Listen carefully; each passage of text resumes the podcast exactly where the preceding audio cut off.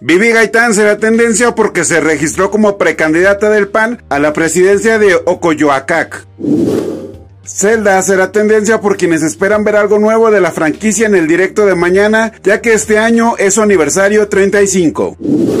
Emma Stone será tendencia por el póster de la película Cruella.